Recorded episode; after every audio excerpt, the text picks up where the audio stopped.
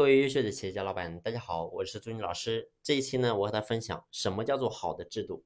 作为老板呢，你会发现我们经常会在企业落实一些制度，或者说做一些机制的改革。其实我们的初心很简单，就是想着说，透过这些机制或者制度解决公司的某些问题。但是呢，事实上你会发现，我们作为老板，你也不能说精通所有的人性，你不敢说所有的员工你都知道他是怎么想的。所以呢，当我们的制度或机制出来之后，真正在企业的落实当中，你会发现还是会遇到很多的卡点。那么，到底我们怎么样去评判这个制度是不是一个好的制度？到底我们所谓的一个决策是不是一个正确的决策呢？其实有一个非常好的衡量的一个标准。那么，我给大家举个例子，你比如说，我们经常会给员工做出一些奖励或者说一些惩罚的一些制度。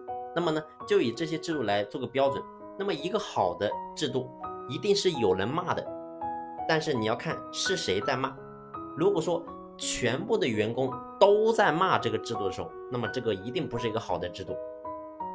但是呢，如果说所有的员工都说这个是个好制度的时候，都在鼓掌的时候，那么这个制度呢，也一定不是一个好的制度。所以呢，真正一个什么叫做一个好的制度，就是说。让公司做得好的人，他觉得很兴奋、很振奋。但是呢，公司结果不好的人，让他有压力。这个呢，就是一个特别好的制度。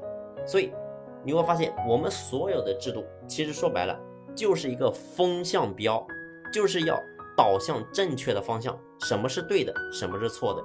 所以记住，我们所有的制度一定要去看，也就是说，一定是有人说好，有人说不好。那么结果好的人就说好。结果不好的人就说不好，这个呢才是一个真正好的制度。所以记住，其实说白了，归根到底就是作为老板，你要精通人性，知道企业我们所有的决策是朝着哪个方向去的啊。只有你真正能够精通这些时候，你会发现我们所做的决策才不会出现大的纰漏。